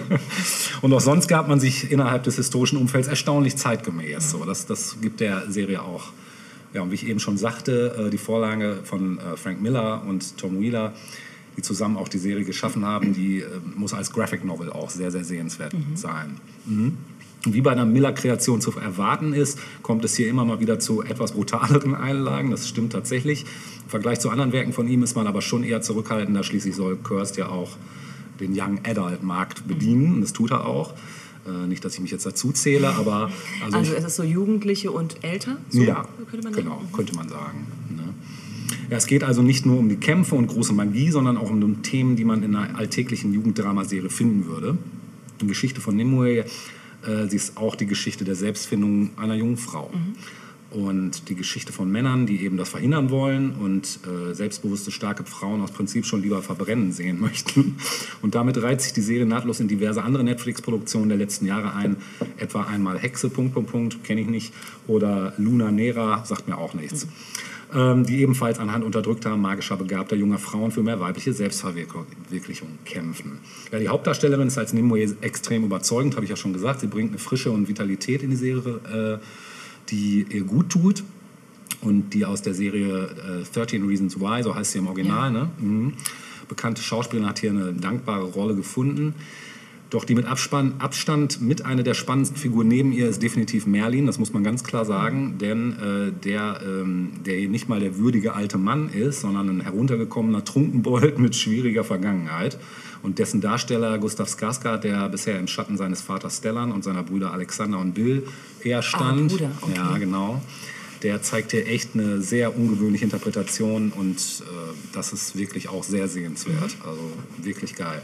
Zugutehalten muss man noch Cursed, ähm, achso, Untertitel ist die Auserwählte übrigens, äh, dass die Serie extrem gut aussieht, also optisch einfach wirklich top. Und in England gedreht, äh, das macht natürlich auch landschaftlichen Flair, Oh ja. einfach Wahnsinn. Also die Landschaftsaufnahmen sind wirklich ein Knaller. Es gibt Szenen, die das Schöne mit dem Schrecklichen verbinden. Eindrucksvoll ist dabei Peter Mullins erster Auftritt. Ich weiß nicht, ob du den kennst. So ein etwas älterer Typ mit Bart. Äh, Ich weiß jetzt nicht, der ist schon bekannter. Ich habe jetzt leider keinen. Also der ist halt so ein Mönch, der spielt einer von diesen roten, ich glaube den Anführer dieser roten Paladine. Ähm, genau, und der erste Auftritt von ihm, da tröstet er irgendwie so einen kleinen Jungen. Man denkt, er ist auch was für ein netter Mönch. Und dann, bis die Kamera dann schwenkt und man sieht, dass seine Kollegen gerade das komplette Dorf niederbrennen. Genau, also es ist halt so, die Ja. Kirche kommt nicht gut weg in dieser Serie, gar nicht. Ja, und bisweilen ist Kirst mh, leider ein bisschen glatt. Also also bei aller Detailverliebtheit und allen geilen Bildern, manchmal ist es wirklich so ein bisschen so, hätte man sich so ein bisschen mehr, ein bisschen rougher noch gewünscht. Ähm, und etwas zu schön vielleicht auch. Ja, und mit den sich langsam steigernden Fantasy-Aspekt kann die Show jedoch punkten. Und dies mag im Grunde auch nichts anderes als die Verfilmung eines typischen Romans für junge Erwachsene sein, aber die Umsetzung ist so, dass man kleinere Schwächen verzeiht. So, damit äh, ist es echt solide Unterhaltung. Auch selbst wenn man jetzt nicht unbedingt zum Fantasy-Fan ist, du kannst es jetzt auch nicht vergleichen mit, was weiß ich, Game of Thrones oder Herr der Ringe. Das sind natürlich immer Sachen, die dann sofort irgendwie ins Brot geworfen werden, wenn Ja. irgendwas auch nur annähernd Fantasy ist. Also hier kommen jetzt keine Drachen oder sonst irgendwas vor, aber du, ne, du hast natürlich klar, du hast irgendwie Elfen oder du hast irgendwie schon so ein paar Gestalten, die sehen ein bisschen strange aus, aber gut, das gehört natürlich auch zur Fantasy Ja. dazu. Ne? Ja, und zur Musik. Es gibt einen Soundtrack, es gibt auch einen coolen Titeltrack, aber den spiele ich nicht, sondern ich habe auch hier wieder Natascha-Methode Ja. walten lassen. Ich habe mich mal inspirieren lassen und gedacht, was würde ich denn in diesen Soundtrack packen? Und konnte mich zwischen zwei Songs nicht entscheiden und du musst ziehen. Ich darf wieder ziehen? Du darfst ziehen, genau. Mache ich doch. Ja.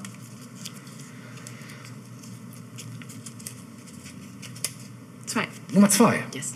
Dann hören wir von The Arcade Fire Intervention. Viel Spaß damit.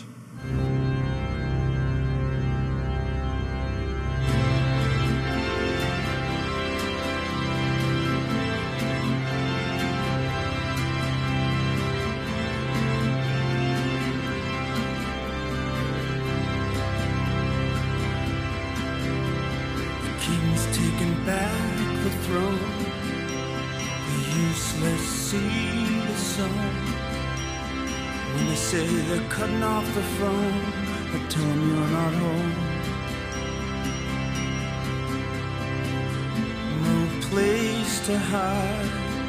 You're fighting as a soldier on their side.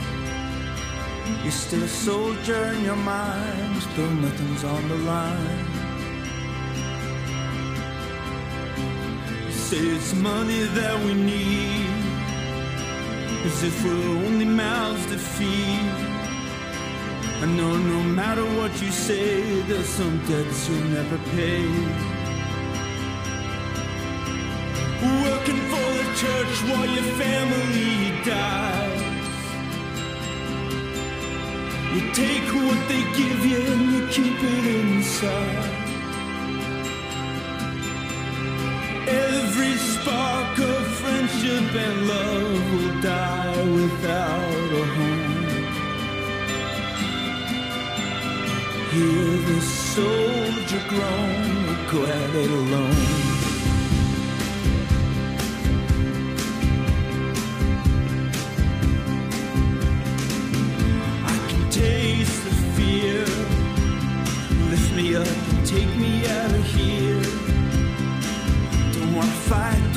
Just wanna hear you cry. Who's gonna throw the very first stone?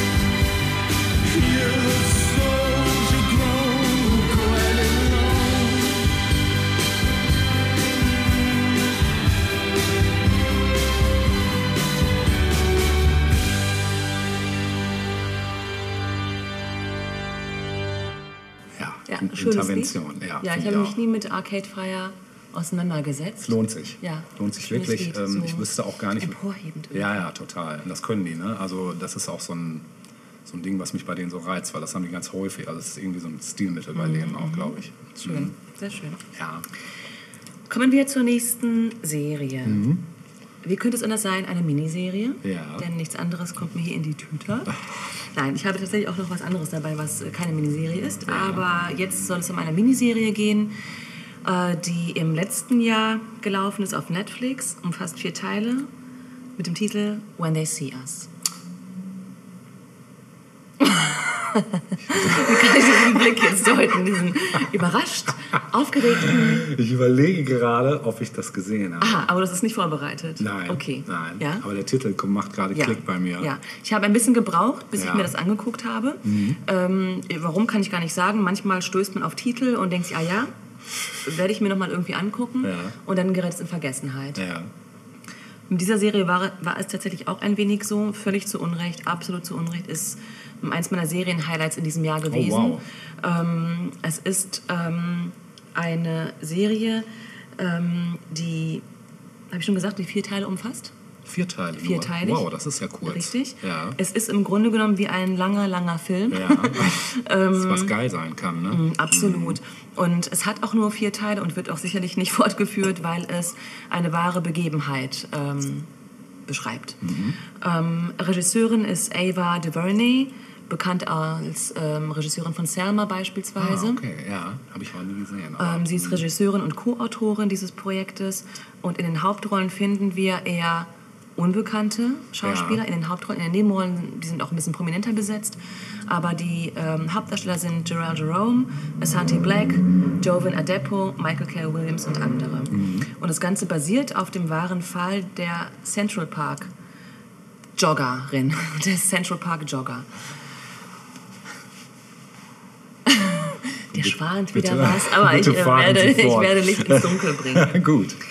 Ähm, es ist ein Thema, das auch schon vorher über eine Doku wohl ähm, umgesetzt wurde Ja. und jetzt aber zum ersten Mal eben als Serie, Spielfilm, ne? eine Serie bietet und das vielleicht nochmal zum Thema Miniserie, warum ich darauf auch so abfahre. Ja. Ähm, wenn es denn gut gemacht ist, und darum geht es ja eigentlich auch immer, ne? dass Mhm. es gut gemacht ist, das ist ja die Voraussetzung, ist es für mich immer wie mh, ein verlängerter Film, dem noch mehr Raum gegeben wird, Mhm. Charaktere und Szenen zu entwickeln. Das finde ich so toll an Miniserien. Gut, ja. Ja. Hierbei handelt es sich um einen Fall, der sich 1989 zugetragen hat. Ähm, 1989 wird nämlich eine Joggerin im New Yorker Central Park vergewaltigt und beinahe tödlich erschlagen Ja. und dort eben auch aufgefunden. Ähm, das Ganze findet in einer Nacht statt oder in einem Abend, an dem es zum sogenannten Wilding gekommen ist.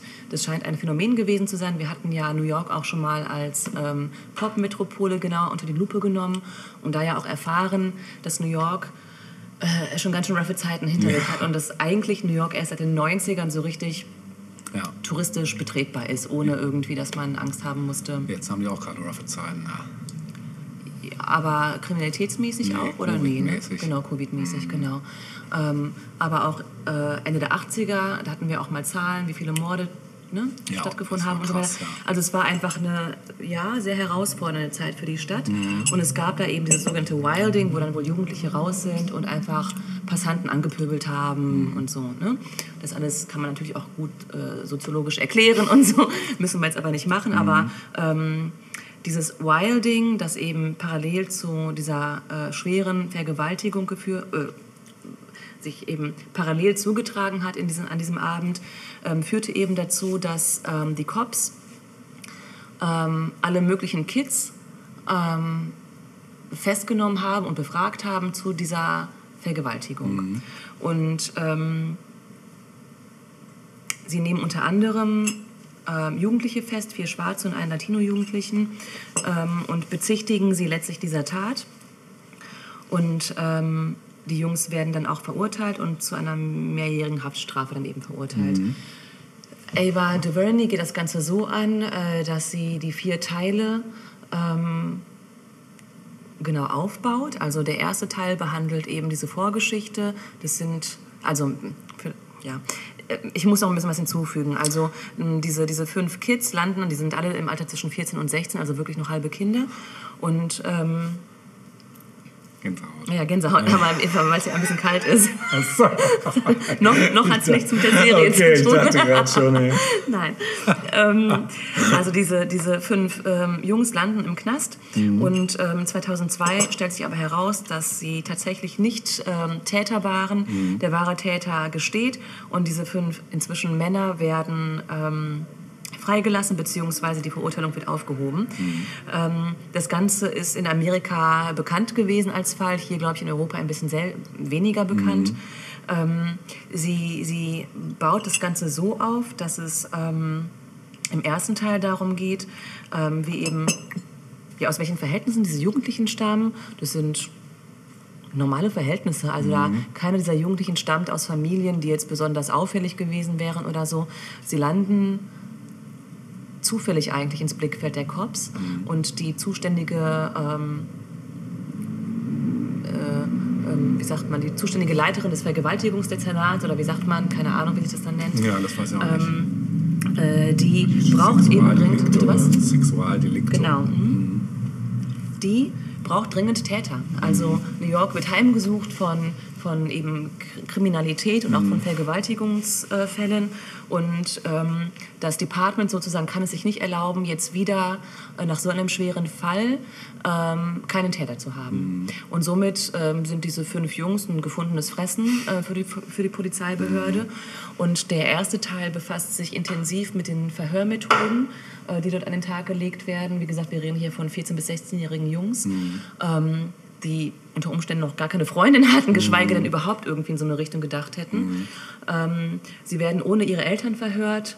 Sie werden 48 Stunden am Stück verhört, ohne zu trinken, ohne zu essen. Völlig, völlig aus dem Nichts gerissen landen sie in dieser Situation und können sich überhaupt nicht dort zurechtfinden. Und die Cops ähm, wenden dann eben auch Taktiken an, sodass die Jungs irgendwann dazu gebracht werden, zu gestehen. Also diesen, diese Vergewaltigung zu gestehen, an der sie niemals beteiligt waren. Es ist total gruselig zu sehen, wie das passiert. Ja. Ähm, aber es ist passiert.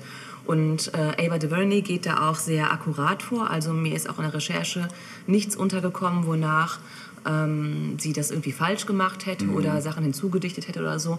Es gibt auch Originalaufnahmen der Verhöre, die auch online verfügbar sind. Ähm, also das kann man theoretisch auch vergleichen, wenn man möchte. Ähm, ja, wie gesagt, also am Ende gestehen eben diese fünf Jungs landen vor Gericht. Äh, vor Gericht nehmen sie aber, nachdem sie Anwälte gefunden haben, äh, alle fünf haben unterschiedliche Anwälte, nehmen sie ihre Geständnisse zurück. Da ist es aber zu spät. Ähm, obwohl eigentlich nichts dafür spricht, dass diese Jungs die Täter sind. Es gibt keine Indizien, nichts, nichts, nichts. Also äh, auch die Spuren, die gefunden worden sind ähm, am Körper der Joggerin, ähm, also es sind auch, auch ähm, Spermaspuren beispielsweise sichergestellt worden, nur dass man damals eben nicht die keine Möglichkeiten DNA, hatte, das genau. Ne? Also es kam erst ein paar Jahre später, man konnte eben keinen DNA-Abgleich machen. Ähm, werden diese Jungs verurteilt. Und ähm, die meisten bekommen eine Strafe von etwa sechs Jahren, bis auf den ältesten, den 16-Jährigen, mit Namen Corey Wise. Ähm, der wird nach Erwachsenenstrafrecht verurteilt und landet bei seiner ersten Knaststation auf Rikers Island. Und Rikers Island ist so der Albtraum eines jeden Inhaftierten. ähm, ja, extrem brutal, das Leben dort und mh, ganz schlimm. Ähm, Heftig. Ava DuVernay, ähm, wie gesagt, nimmt eben in jeder Episode bestimmte äh, Themen unter die Lupe. Unter anderem geht es in einer, in einer Episode auch ausschließlich darum, wie es ist, als einige der Jungs dann eben nach ihrer verbüßten Haftstrafe wieder ins normale Leben als junge Erwachsene kommen und dort einfach nicht Fuß fassen können, weil es keine Resozialisierungsprogramme gibt. Gibt es nicht. Also sie sind überall als Sex-Offender sowieso ja ähm, registriert. Sie sind als Inhaftierte registriert, können keinen wirklichen Job annehmen. Du kannst ja nur noch kriminell werden eigentlich. Ja, ja ja da, eigentlich. darauf will ich nicht weiter eingehen, aber Ja, auch das ja. spielt eine Rolle. Ähm, du siehst einfach, dass es unmöglich ist, wenn du einmal in Haft warst in Amerika, ohne weiteres wieder Fuß zu fassen. Das schaffen natürlich Leute, aber es ist verdammt schwierig. Stempel auf jeden Und dann musst du eben auch das familiäre Umfeld haben. Ne? Und ähm, auch das ist sehr unterschiedlich bei den Jungs. Ähm, das ist auch interessant gemacht, weil die Elternhäuser auch unterschiedlich sind. Auch die Eltern auf unterschiedliche Art und Weise für ihre Kinder kämpfen und sie auch im Nachhinein unterstützen. Ähm, also es ist so ein Rundumschlag, der ganz toll gemacht ist, was es heißt, zu Unrecht ähm, inhaftiert zu sein, äh, dann irgendwann aus der Haft entlassen zu werden. Es zeigt auf, wie diese fünf Jungs ähm, nicht zufällig ausgewählt wurden. Also dass vier davon schwarz waren und ein Latino, das spielt natürlich auch eine Rolle. Ne? Ähm, dass sie eben ja, ein, leicht, ein leicht, leichte Opfer waren einfach. Ne? Und auf der anderen Seite hast du eben das andere Opfer, die vergewaltigte Frau, die aus höheren Kreisen stammte, weiß war und so. Also es ist alles ein Bild, das sehr beunruhigend ist. So, ne? Und natürlich auch jetzt wieder leider ganz aktuell Ja, ist einfach. sagen, Also ja. äh, aktuell war es Genau. immer schon, aber Ja. immer noch. Ja. Ne? ja, es ist so ein Ding, was anscheinend nicht, wo irgendwie kein Ende in Sicht ist. Ne? Ja, ich habe letztens noch äh, jemandem diese Serie empfohlen und ähm, meinte, dass ähm, ich dieses Jahr zweimal geweint habe. Einmal beim Orthopäden vor Schmerzen und das andere Mal bei dieser Serie. Also Krass. das ist, die nimmt einen mit. Ne? Also Ja. für mich hat vor allem die letzte Episode echt so alle Dämme so äh, gerissen. Krass. Und ähm, das ist, ja, also es nimmt extrem mit, Ja. ähm, ist sehr, sehr empfehlenswert. Ja, guck ich auf Sie macht es auch total gut. Also es ist ja eine richtig gute Serie einfach. Cool. Ist auf jeden Fall, schreibe ich mir gleich noch auf, Mhm. wenn es nicht sowas schon draufsteht, was ich gerade nicht weiß, aber auf meine Liste. Ja. Wie gesagt, der Titel ist When They See Us. Ja. Ähm, die Serie hat auch einen Soundtrack, der auch ziemlich cool ist, Ja. denn ähm, die Regisseurin mh, fasst dort die musikalische Entwicklung zwischen 89 und heute zusammen. Ah, cool. Ähm, insbesondere Hip-Hop, aber auch ähm, RB-Geschichten finden Mhm. sich dort, aber auch ein paar andere Sachen, ruhigere, ruhigere Sachen. Und ähm, ich habe mir ein Stück ausgesucht, das eher zum Ende hin gespielt wird von einem Kollegen, der inzwischen auch nicht mehr am Leben ist, nämlich Nipsey Hussle, der ja, glaube ich, im Ah, letzten Jahr ähm, getötet wurde, meine ich. Ne? Okay. Mit dem Stück Picture Me Rollin' featuring Overdose. okay, dann hören wir das jetzt. Ja,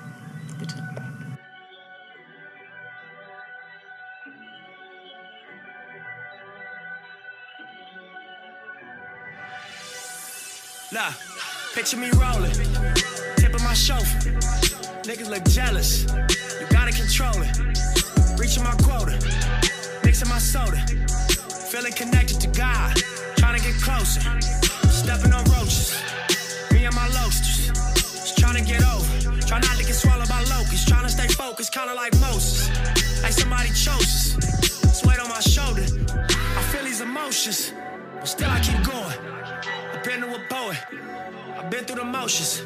I'm feeling heroic. But life is a dice game, and they dare you to blow it. You might get a strike, man, but that ain't gonna pay for the strollers. It's never enough to console her. Tell her your daddy a soldier. She need you right now in this moment. Now dead on your back, pushing roses. To me, I'm just carving a sculpture. And fine tuning my approaches. Doubling back as the owner. The moment of truth is the opponents, call them promoters. Me rolling with my friends, not a worry.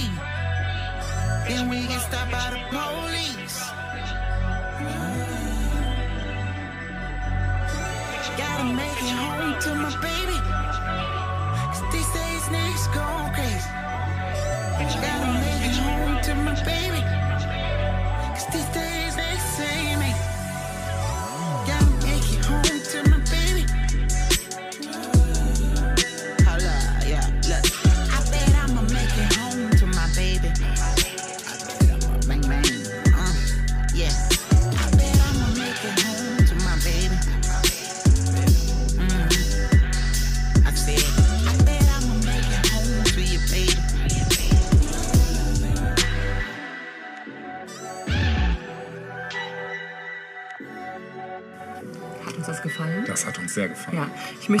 einmal ganz kurz ähm, nachschieben, dass ähm, alle Schauspieler total toll sind. Wie Ja. gesagt, die, die Hauptdarsteller, gerade auch die Kinderdarsteller sozusagen oder die Jugendlichen, machen ihre Sache total toll, sind natürlich alle noch unbekannt letztlich. Ne?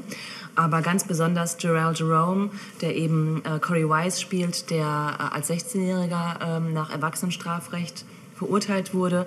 Der ist auch der Einzige in der Gruppe, der sowohl die jugendliche Rolle spielt als auch die Erwachsene und das ist die absolute Bombe. Ja, also ja. Ähm, wenn der keine Weltkarriere macht, dann weiß ich auch- nicht. Weiß ich auch Hörst du auf mit Podcast? Dann höre ich auf, ja. Dann gehe ich nie mehr ins Kino. Okay. Ja. Mhm. Ja, auch geiler Track gerade zum Ende, Ja. den du da gespielt hast. Sehr schön. Ja, ich komme jetzt zu einer neuen Rubrik, äh, die dachte ich mir passt ganz gut, weil ich in letzter Zeit auch des Öfteren mal Enttäuschung erlebt habe bei Serien. Das kennst du wahrscheinlich auch. Mhm. Ja. So, man guckt drei, vier Folgen, denkt erst noch, oh geil, und dann wird man plötzlich, kriegt man ein Brett vor den Kopf gehauen und what the fuck. Und genauso ging es mir mit dieser Serie, die ich jetzt unter der Rubrik Flop für Ja. mich persönlich ablege. Ob die nun für alle ein Flop ist, will ich mal im Raum stehen lassen, aber guckt sie euch gerne an. Also der Titel war schon so, wo ich dachte, hm, es ist eine mexikanische Serie. Im Original ist der Titel ganz schön. Oscuro Deseo. Klingt erstmal ganz schwungvoll, Mhm. so, aber auf Deutsch. Dunkle Leidenschaft. Klingt ein bisschen wie der, Telenovela. klingt ein bisschen wie der zweite Teil von Fifty Shades of Grey. Ja, genau so ist es leider auch Ach, gewesen. Also es ist eine Erotic-Thriller-Serie. Mhm. Ähm, die läuft seit dem 15. Juli, auch wieder bei Netflix, genau. Ähm, und äh, sind 18 Episoden in der ersten Staffel. Ich habe es nicht durchgehalten. Ich habe irgendwann ab der Mitte dann abgebrochen. Ähm, kurz was zur Story. Also als erfolgreiche Rechtsanwältin, Uniprofessorin, Mutter und Ehefrau könnte das Leben von Alma Solares, gespielt von Maite Peroni, kann, also von den Schauspielern kannte ich niemand. Ja. Die waren allerdings alle relativ gut. Ähm, also es könnte kaum besser laufen für diese Alma Solares. Äh, doch ein Wochenendtrip mit ihrer frisch geschiedenen besten Freundin stellt das Leben von Alma völlig auf den Kopf. Denn während des Ausflugs äh, lernt die Anwäl äh, Anwältin den deutlich jüngeren Dario Guerra, gespielt von Alejandro Speitzer, kennen. Und zwischen den beiden entwickelt sich eine feurige und leidenschaftliche Affäre. Und nach einer atemberaubenden Nacht will Alma aber den One-Night-Stand dann doch hinter sich lassen. Doch Dario hat andere Pläne und ist wie besessen von Alma. Und er folgt der Professorin, besucht ihre Vorlesungen und sein besitzergreifendes Verhalten fasziniert Alma einerseits, stößt sie aber gleichzeitig auch ab.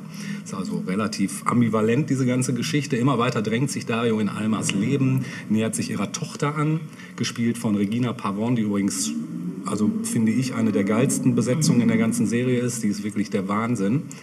Ähm, und diskreditiert dann auch noch ihren Mann, weil sie ist ja verheiratet, die Alma. Ja, und hin, und her gerissen zwischen ihren gegensätzlichen Emotionen befindet sich Alma in einer unlösbaren Situation, die sich durch die Besessenheit von Dario noch weiter verkompliziert. Denn der Wahn des Lovers bringt relativ dunkle Geheimnisse ans Licht, die besser in Vergessenheit geblieben wären. Ja, warum hat mich diese Serie so ich glaube, es war, also es fing wirklich sehr vielversprechend an. So die ersten zwei Folgen gleich schon von den ersten Einstellungen, da dachte ich, boah, wow, wie geil gefilmt, also wirklich geile Kameraeinstellungen. Es war spannend, es war, die Charaktere waren sehr überzeugend und es war so einfach mal frisch auch. So, man konnte das Ganze auch irgendwie ein Stück weit nachvollziehen und irgendwann kippte das. Ich kann dir nicht sagen, ab welcher Episode es genau war. Es war irgendwann so, schon so im ersten Viertel der Serie oder erste Drittel, dass ich irgendwann dachte, ey, irgendwie ist mir das ja alles zu platt.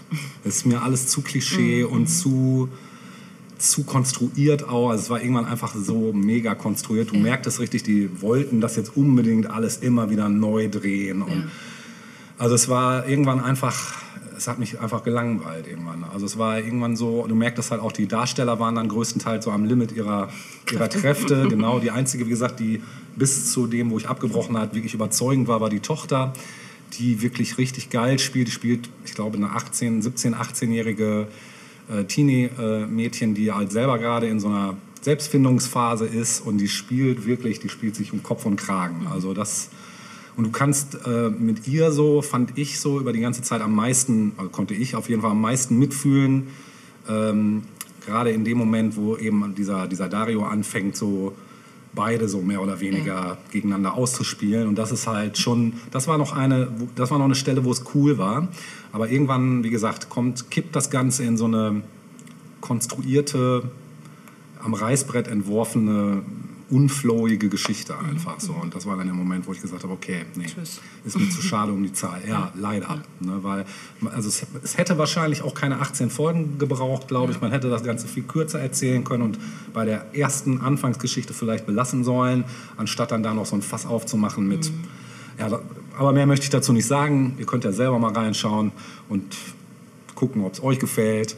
Wie gesagt, mir war das irgendwann, für mich war es relativ durch. Genau. Ja, finde ich eine gute äh, Sache, die du da anreißt. Also, Ja. dass wir auch mal einen Flop erwähnen. Ja, fand ich vielleicht auch mal Ja, ganz wichtig. So. ja. Eine Warnung Ja, rausschicken. ja, ist ja subjektiv. Ne? Ja, gibt bestimmt eine Menge klar. Leute, denen das gefällt, so, die genauso Ja. auf sowas stehen, aber. Mhm. so meins war es irgendwie nicht. Aber da hat auch die Erotik nicht geholfen. Gut, ja, ähm, mit Blick auf die Zeit Mhm. will ich hier nochmal eine, äh, äh, eine Serie empfehlen für all diejenigen, die auf solide Krimi-Unterhaltung abfahren. So. Also die Serienwelt ist im Moment ja voller aufregender Geschichten. Wir Mhm. haben heute auch ein paar Sachen gehört. Und ähm, ich persönlich freue mich dann immer, wenn ich auf was stoße, was so richtig solide ist. So, Mhm. Ja, das, ne? ist, das kann sehr bef- Ja, befriedigend ja, sein. ja, genau. Was dann so mal so als Puffer irgendwie Genau. reinkommt und man denkt, ah gut, also Mhm. ist einfach gut gemacht, so eine gute Atmo, gute Schauspieler. Mhm. Und das ist, finde ich, bei der Serie Defending Jacob der Fall. Oh, die kenne ich vom Namen auch nur. Mhm. Defending Jacob ähm, ist von 2020. Mhm. Auf Deutsch äh, hat das Ganze den Titel Verschwiegen. Mhm. Ist eine Miniserie natürlich. Ähm, heute die Miniserie mit acht Folgen Mhm. und läuft auf Apple TV. In der Hauptrolle ist Chris Evans, der, glaube Mhm. ich, sonst Super. im normalen Leben Superman ist, glaube ich, ne? oder so. Irgendwie so ein, Irgend so ein Held. Ist, es nicht, ist, er nicht sogar, ist er nicht der Oder Kapitän Captain America. Ja, genau. Super Tada. Schauspieler. Geiler Schauspieler. Ja, mir war der bisher immer nur so auf Bildern untergekommen. Hier Ja. trägt er aber Bart und der steht ihm richtig gut. Okay. Das macht ihn plötzlich zu so einem Charakterdarsteller. Manchmal braucht es nicht mehr als äh, einmal so eine Requisitengeschichte in der Fresse. Ja. ähm, seine Ehefrau wird gespielt auch von der nicht unbekannten Michelle Dockery, Ja. äh, ehemals residierend auf Downton Abbey. Ah, alles klar. und deren Sohn Jaden Martell. Das sind die drei Hauptdarsteller. Das Ganze ist nach einer Buchvorlage entstanden und ähm, hat die folgende Rahmenhandlung. Wir haben Andy Barber, gespielt Ja. von Chris Evans, und seine Frau Laurie und den gemeinsamen 14-jährigen Sohn Jacob. Ja. Äh, Andy ist äh, stellvertretender Bezirksstaatsanwalt in Massachusetts in so einem kleinen Ort und ähm, wird vor Gericht befragt. Äh, so fängt das Ganze an und man weiß nicht genau, worum geht es eigentlich. Und dann finden Rückblenden statt. Diese Gerichtsgeschichte findet, findet immer mal wieder so ein paar ähm, Zwischensequenzen, Sequenzen. ähm, aber die Grundstory findet im Rückblick statt. Also diese Familie lebt in einem normalen Vorort, ist eine normale Familie irgendwie, Ja. alles läuft prima. Ähm, Laurie ist Leiterin eines Wohltätigkeitshauses für Kinder. Jacob geht zur Schule mit seinen 14 Jahren. Ja, bis dann eines Tages Ben Rifkin, ein Mitschüler von Jacob, äh, tot im Park nahe der Schule aufgefunden wird, erstochen. Und ähm, die Polizei findet auch zuerst kein Motiv für den Mord, äh, da eben Ben ein überaus beliebter Mitschüler gewesen sein soll. Sein soll. So. Ähm, Jacob erzählt aber seinen Eltern, dass er Ben eher unsympathisch fand und dass ähm, so dieser Hype um diesen verstorbenen Schüler da irgendwie ihm ein bisschen quer geht. So. ähm, es gibt einen möglichen Täter, der bereits zu Beginn benannt wird, nämlich einen verurteilten Sexualstraftäter, der dort auch irgendwo wohnt und der gerät so ein bisschen ins Visier der Ermittlungen. Ähm, Andy ist abends, also Andy, ähm, Chris Evans ist abends online und findet ein Forum, das äh, Mitschüler zum Tod dieses Ben Rifkin eröffnet haben. Und dort stößt er auf Kommentare, ähm, die relativ unverblümt sagen, dass Jacob der Täter doch bestimmt sei. Krass. Ähm, daraufhin durchsucht ähm, er in der gleichen Nacht das Zimmer seines Sohnes und findet dort ein Messer. Und ähm, am nächsten Tag wird Jacob zur Rede gestellt von seinen Eltern und Jacob bestreitet aber irgendwas mit der Tat zu tun zu haben. Die Eltern glauben ihm natürlich und Andy schmeißt das Messer dann auch sofort weg, weil er Angst hat, dass es irgendwie in Verbindung gebracht werden könnte. Naja, ähm, es kommt dann aber dazu, dass ein Fingerabdruck auf dem Shirt des Toten gefunden wird und dieser Fingerabdruck kann, kann wem zugeordnet werden? Jacob. Shit. Er ist von nun an der Hauptverdächtige und Andy wird von diesem Fall abgezogen. Das Ganze landet vor Gericht. Ähm, es gibt noch so ein paar Quergeschichten, die auch nochmal die Vergangenheit von, Jack, äh, von, von, von Andy, vom Vater selbst, irgendwie in den Mittelpunkt ziehen. Ähm, ich will auch gar nicht weiter auf den Inhalt eingehen. Ich finde es ähm, eine sehr gut gemachte Serie. Sie ist spannend, finde ich. Aber der Hauptfokus liegt eigentlich gar nicht so sehr auf diesem Kriminalfall, weil so eine Art von Story im Sinne von war er es, war er es nicht, ne, gibt es. Also Klar, gibt es ja. auch schon seit Jahren. Ja. Das ist jetzt tatsächlich nichts Neues. Aber wenn die Familienstrukturen ähm, ins Visier genommen werden und die Frage danach, wie sehr kann ich meinem eigenen Kind vertrauen, dann bekommt diese Serie so einen Drive, finde Mhm. Ja. ich, und so was sehr, sehr Intimes, ähm, dass diese Serie, finde ich, auch ausmacht. Ja, das klingt gut. Also erstmal sind die, die Aussätzigen im Ort, weil der Sohn eben einer Tat bezichtigt wird, einer Mordtat. Ähm, dann ist die Frage, wo endet das Vertrauen ins eigene Kind? Wo kippt es?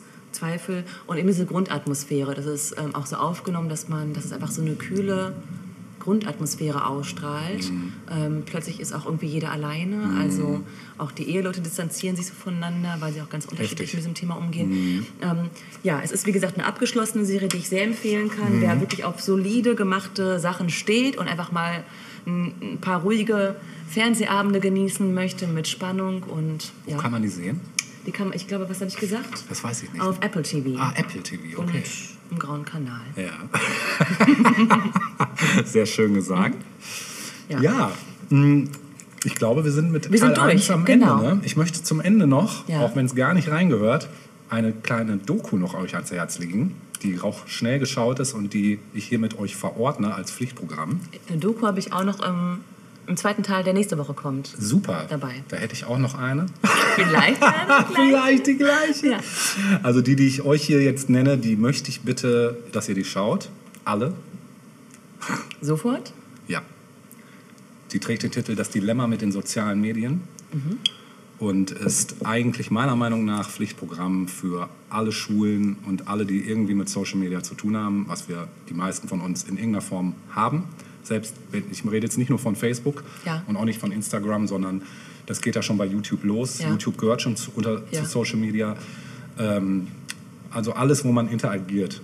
Ob es Snapchat ist, ob es TikTok ist, ob es pff, was weiß ich, also überall, wo Algorithmen am Start sind, denn das ist mittlerweile die unheilvolle Macht im Hintergrund, genau. Und diese Serie, da bleibt dir wirklich, da kommt dir die Kotze hoch, Mhm. auf Deutsch gesagt. Also es ist wirklich krass, dass selbst die Macher dieser Plattform mittlerweile sich davon distanzieren und sagen, ey Leute, hier ist irgendwas außer Kontrolle geraten. Ähm, es werden aktuelle Krisen angeführt, es wird die letzte Präsidentschaftswahl angeführt, also Mhm. alles Sachen, wo Social Media eine große Rolle spielt. Äh, alle großen Krisen, die wir gerade haben, ob es die Anti-Corona-Demos sind und sonstige Geschichten, die halt ihren Ursprung auf Social Media haben. Und das ist wirklich krass zu sehen und ähm, Sag mal, von wem gemacht? Äh, wo zu sehen? auf Netflix zu sehen. Ähm, ich könnte mir vorstellen, dass sie auch woanders mittlerweile sichtbar ist. Eine deutsche ist, Produktion, Nee, oder? nee, eine amerikanische. Also ich glaube sogar in Auftrag gegeben von eben diesen Ex-Mitarbeitern von Facebook, von Google, von, Ja. also da sind ganz viele Heads dabei, die wirklich, Abgefahren, ja, cool. auch von Pinterest, der, Ja. der Macher. Also es ist wirklich krass und äh, es gibt einmal einen ganz anderen Einblick in das Ganze, wie das Ganze funktioniert und was da eigentlich genau passiert und dass mittlerweile eben viel durch künstliche Intelligenz einfach gemacht Mhm, wird, die halt ja, einfach ihr Ding durchzieht. Ne?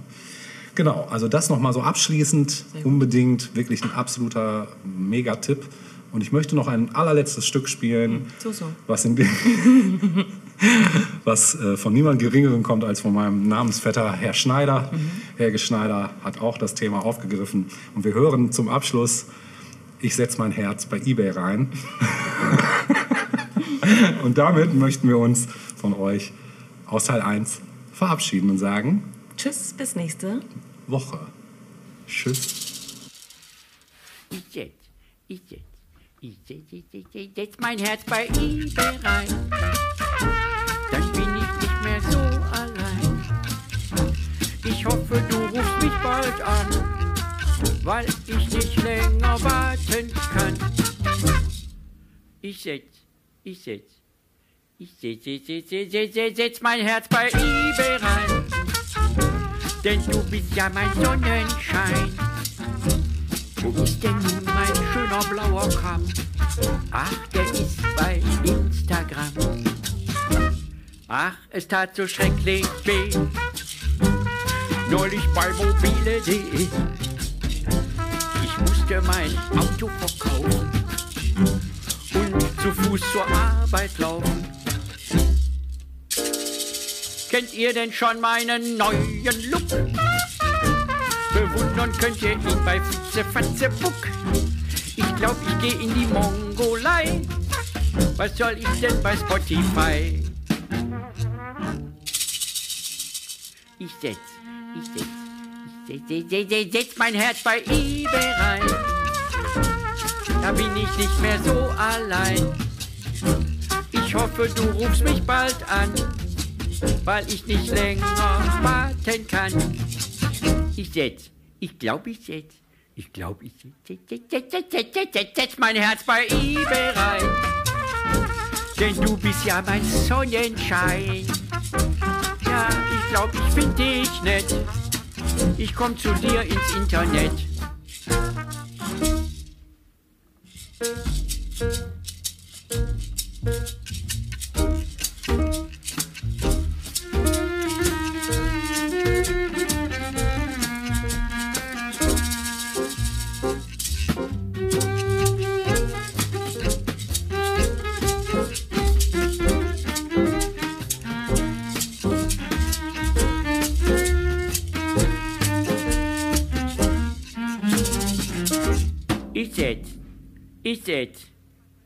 Setz, mein Herz bei eBay rein.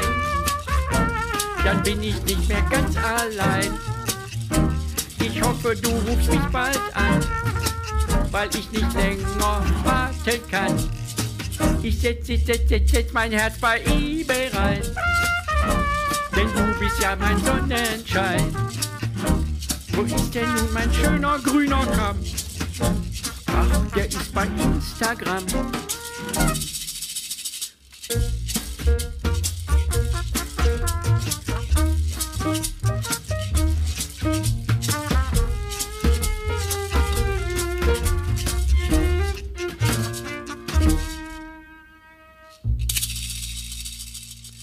Ich setz, ich setz, ich setz, setz, setz, setz, setz mein Herz bei eBay rein.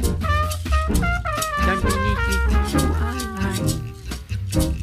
Ich sitze, ich sitze, ich sitze, ich sitze auf dem Küchenstuhl und warte. Das Telefon schellt nicht. Ich warte.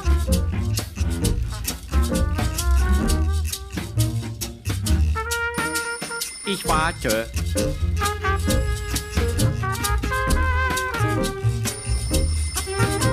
Ich warte.